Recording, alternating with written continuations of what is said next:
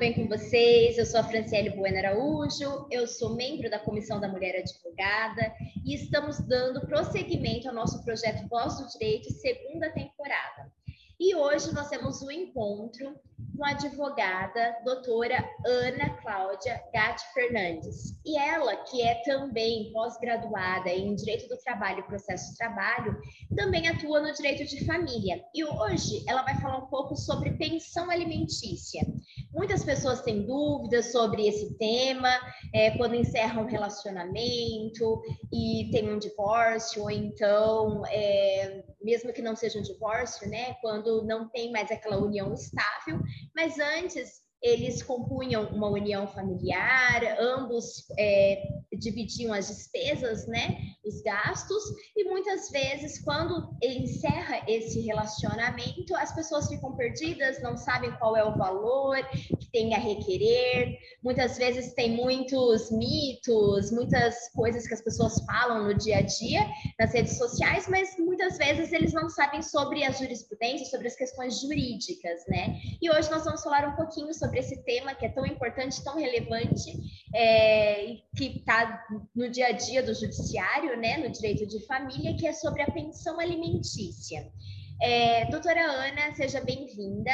E pode começar a falar para nós como requerer a pensão alimentícia, quando é tanto para a companheira, né, que muitas vezes ela não tem essa independência financeira, e quando é para o menor, para a criança ou adolescente. Como que é que você pode requerer esse, esse pedido né, de alimentos, que é a pensão alimentícia? Primeiramente, boa tarde a todos. Gostaria de agradecer esse convite tão especial da Comissão da Mulher Advogada. É uma honra estar aqui.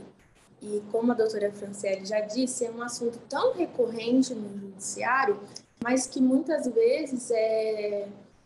as pessoas em geral têm muita, muita dificuldade em saber é, como entrar, que quando você pode parar de, de pagar a pensão alimentícia, né? Primeiro, a gente precisa saber que a pensão alimentícia ela pode ser requerida tanto do ascendente como do, de, como do descendente. Por quê? É, a Constituição ela acredita que, que a família precisa se ajudar. Então, tanto você pode requerer do avô ou do filho requerer do pai ou o pai requerer do filho. Mas para que isso realmente aconteça, não é possível que tenha apenas um acordo verbal. A gente precisa entrar com uma ação de, de, sobre esse pedido de pensão no judiciário.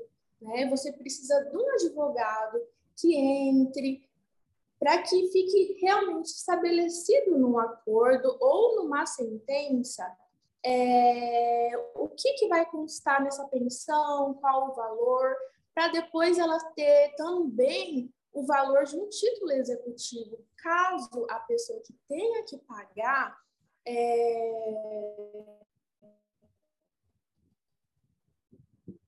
falte com o título executivo para dar andamento e não ficar sem esse alimento que é tão importante. É importante a gente ressaltar que a pensão alimentícia, ela não diz respeito somente aos alimentos, né? Ela engloba tudo desde higiene, saúde, transporte, educação, vestuário e o alimento também, né? Muitas vezes as pessoas pensam que é apenas o supermercado, que já está muito caro, né, nessa crise, mas envolve tudo, né? Então a gente tem que ter essa noção que é realmente tudo que a criança precisa, né? Ou então que o pai precisa, como a doutora já disse. Muitas vezes a criança, ela, por ela ser criança, né, ela precisa de cuidados da, dos genitores, da mãe e do pai. Mas muitas vezes o pai ele precisa, ele está num momento difícil da vida e ele também precisa de pensão, então ele requer também ao filho. Ou então, às vezes, o pai não tem essa condição, ou então faleceu, ou está desempregado, está numa situação difícil, e os avós, eles podem também fazer esse, essa, esse pagamento né, de pensão alimentícia, que são os alimentos avoendos, né? Então, assim, são vários tipos, né, várias formas, né? Tanto ascendente como descendente, como a doutora mesmo já disse.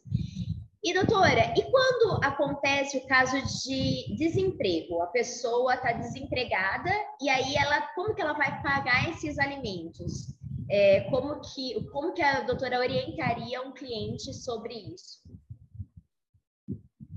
Esse é um assunto muito relevante, porque as pessoas acreditam que a partir do momento que você fica desempregado, você se exonera, né, da, da obrigação de pagar essa, essa pensão alimentícia. Mas isso é um mito, isso não acontece. Mesmo que você se encontrar desempregado, você precisa continuar pagando esses, esses alimentos porque é, o alimento é algo do dia a dia e como a doutora já disse, não não é só alimento, né? É vestuário, é educação, não tem como você parar. O que você pode fazer é entrar com uma ação de revisão de alimentos, caso a sua condição seja muito difícil. Mas para isso você vai ter que demonstrar realmente juiz que você não consegue pagar aquele valor estipulado, né? É, então, assim, é, vai, o que vai acontecer? Pode ser que diminua, mas nunca você é, vai ficar sem a obrigação de fornecer um alimento, né? Tanto que se você é, não pagar a pensão alimentícia no prazo correto, você pode ir preso. No Brasil é o único caso, né, na, na esfera civil que, que ainda cabe a, a prisão desse, dessa, desse pai, dessa mãe. Então, o que você pode fazer é entrar com essa ação de revisão e talvez tentar diminuir ou até aumentar, né? Se for o caso é, da mãe ou do pai, porque a, a sentença de pensão é uma sentença que ela não transita julgado. O que isso quer dizer? Que você pode revisar a qualquer momento essa pensão. Né? Às vezes o, o, o pai, mesmo que ele, que ele se encontre desempregado, ele faz um bico, ele é autônomo. Então, é, você pode a qualquer momento pedir essa revisão em favor do, da criança, do, do menor, ou do pai, ou do avô que precise nesse período. É, realmente isso. Eu, quando eu atuo nessa área, né, é, ou então como advogada ou como mediadora, geralmente eu tento é, estabelecer que mesmo em caso de desemprego, pelo menos o pai tenha que pagar 30% do salário mínimo. Tento fazer um acordo, né, com a parte para que pelo menos 30% do salário mínimo ele tenha essa obrigação de pagar, mesmo em caso de desemprego, né? Porque ele vai, às vezes, ter um seguro-desemprego, ele vai procurar um outro emprego, vai fazer algum, algum trabalho de forma autônoma, ou então ele consegue de alguma forma com os seus pais, de alguma forma, mas a criança não pode ficar desamparada, né? A criança, o adolescente, enfim, não pode ficar desamparado, né? Então a gente tem que sempre é, entender que não existe também é, aquela questão de que eu não quero receber pensão do, do do meu ex. Ai, mas eu não quero, eu dou conta sozinha, vamos supor. Muitas mulheres falam isso. Não, é, não tem essa possibilidade, porque é um direito da criança e a criança ela não pode deixar de receber porque a mãe acha que vai dar conta sozinha, porque é um direito dela. Então ela tem que receber, sim, independentemente se a mãe quer ou não, né? Isso no caso que a gente está falando de mãe, né, que entra com o processo de alimentos, mas também pode ser o contrário, né? Que geralmente a mãe ela fica com, é, ela acaba ficando, às vezes a criança fica com a mãe, né? Numa residência fixa com a mãe. Isso é o mais comum aqui no nosso país, né? Mas geralmente é, a gente também tem como mudar essa questão quando a criança está residindo com o pai, né? E aí a mãe tem que fazer a tem que fazer é cumprir, né, com essa obrigação da pensão alimentícia. Então, independentemente se for mulher ou homem, a gente está falando da mãe aqui que entra com a ação é, de pensão alimentícia e tal, e a gente está falando do pai que vai pagar porque é o mais comum, né? Mas pode ser o contrário também, né? É... Pode Pode falar. Eu acabei lembrando é, de uma coisa que acontece muito. Às vezes, a mãe ou o pai é, não paga a pensão alimentícia e ao, o, o outro lado acha que com isso ele pode impedir qualquer tipo de direito de visita. Eu já tive muitos clientes com essa dúvida. É, é importante deixar, deixar claro que, em momento algum, a mãe ou o pai pode impedir o filho de ver o pai, porque isso também pode se caracterizar como alienação parental. E uma das consequências, que eu acredito que seja mais grave, é a perda da guarda. Então, uma coisa não tem nada a ver com a outra. A criança, que é a, a protegida dessa história, ela não pode sofrer qualquer tipo de consequência em razão do erro do pai ou do erro da mãe. É, é importante ressaltar isso mesmo, porque assim, mesmo que a criança muitas vezes ela não está tendo, né, essa essa pensão, porque o pai ou a mãe não está pagando. A forma de resolver isso é executar, né? E ou então, se tiver é, pode até é, ser preso, né? No caso que a gente, que você já disse, que é a prisão civil, ou execução ou caso de prisão, mas não deixar de ver o pai ou a mãe, né? A convivência é muito importante para o desenvolvimento da criança, então isso não pode gerar nenhum problema, nenhuma questão com relação à visita, à regulamentação de visita, de convivência, né, entre os genitores e a criança e o adolescente. Doutora Ana, e com relação é, ao autônomo? Porque quando é a pessoa tem um emprego fixo, é um funcionário público, um servidor público, ou então tem um emprego fixo, é, oficia, né, é, para o empregador e já é retido na fonte, né, o, o valor da pensão. Mas quando é caso de autônomo, é mais complicado para comprovar o rendimento dele, é mais complicado porque muitas vezes existe também a questão de que é, acaba escondendo né, é, o rendimento, escondendo bens, tentando é, fingir uma pobreza ali que não existe. E aí, como que a gente pode comprovar isso? O que, que a gente pode fazer nesse caso de autônomo, né? Pra gente, porque muitas vezes a pessoa, às vezes, é um empresário e ele fala que ele ganha mil reais por mês. E a gente sabe Sim. que não é isso, né? Então, como que a gente faz para comprovar tudo isso?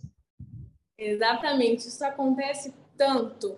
Só que hoje em dia, com as redes sociais, com o aumento das redes sociais, é, nós temos uma ferramenta assim super importante. Então, você, pai ou mãe, que precise né, provar que, que esse genitor esteja é, escondendo bem, dinheiro, para não pagar um valor exato de, de pensão alimentícia, você pode recorrer hoje de qualquer meio pelas redes sociais.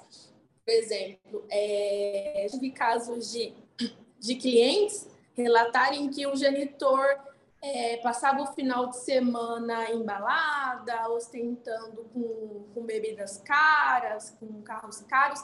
Isso é um meio de prova.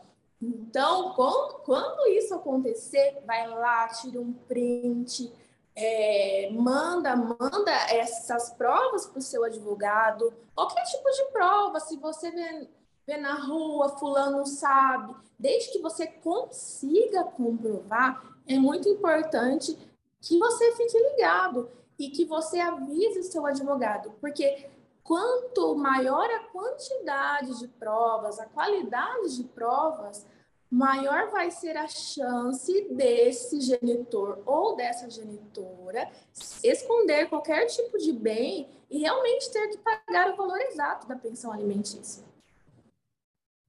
É realmente isso, a gente tem que comprovar, né? É mais difícil quando existe essa questão, quando não é, tem como a gente saber exatamente o valor que a pessoa recebe por mês, às vezes é um valor variável, cada mês é um, né, um rendimento, mas mesmo assim tem como a gente buscar né, várias, várias formas de provar isso.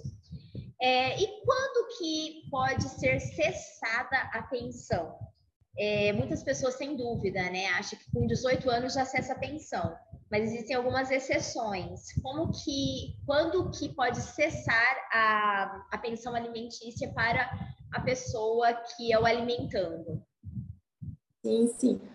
Tem que sempre ter em mente que, que o rompimento da pensão alimentícia, mesmo que, que o filho complete 18 anos, não ocorre de forma automática Muita gente confunde e acha que fez 18 anos não precisa mais pagar, mas muito pelo contrário. Você também precisa entrar com uma ação de exoneração de pensão alimentícia, para que, se for o caso, é, o, ju, o, juiz é, entenda que, que tem que romper esse pagamento. Por quê? Porque existem casos que a pensão alimentícia ela não vai se encerrar com 18 anos, os 18 anos, né? É, o caso que, que mais ocorre é quando o filho continua estudando, continua, é, vai para uma faculdade, e, e, o entendimento é que o genitor ou a genitora precisa continuar pagando é, mais ou menos até, até os 24 anos, mais ou menos, mais ou menos nessa faixa, se ele, se ele for, for passar pra, por uma faculdade. Então, é muito importante lembrar que não vai cessar sozinho. É, se você não entrar com esse pedido de exoneração, você vai continuar tendo que pagar e sua dívida não vai cessar. Então, é muito importante lembrar sobre isso.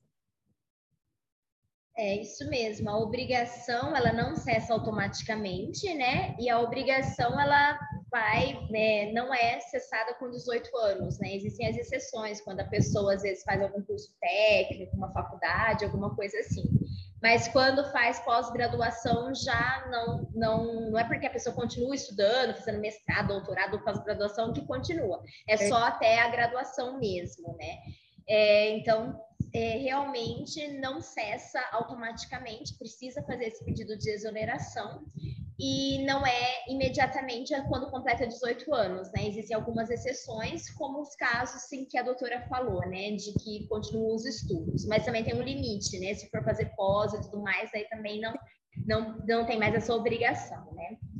Então, acho que é isso. A doutora gostaria de falar mais alguma questão sobre esse tema que é tão relevante é, pode falar para nós, para os nossos ouvintes né, e nossos seguidores.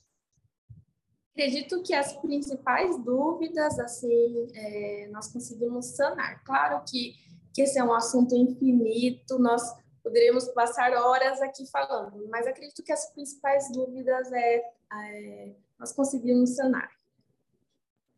Isso mesmo, é sempre importante buscar uma orientação jurídica, né, de um advogado, de uma advogada que seja especialista na área e que atue nessa área que é o direito de família, né? Então, por hoje é esse o nosso tema sobre pensão alimentícia. É, eu agradeço a atenção de vocês que estão nos assistindo, agradeço também a Ana, que se disponibilizou estar aqui para falar sobre esse tema tão importante para nós, né? Sobre essa questão que é a pensão alimentícia, que é do direito de família. Muito obrigada, é, Ana, por participar conosco. Muito obrigada a todos vocês que estão nos ouvindo e até mais. Eu que agradeço.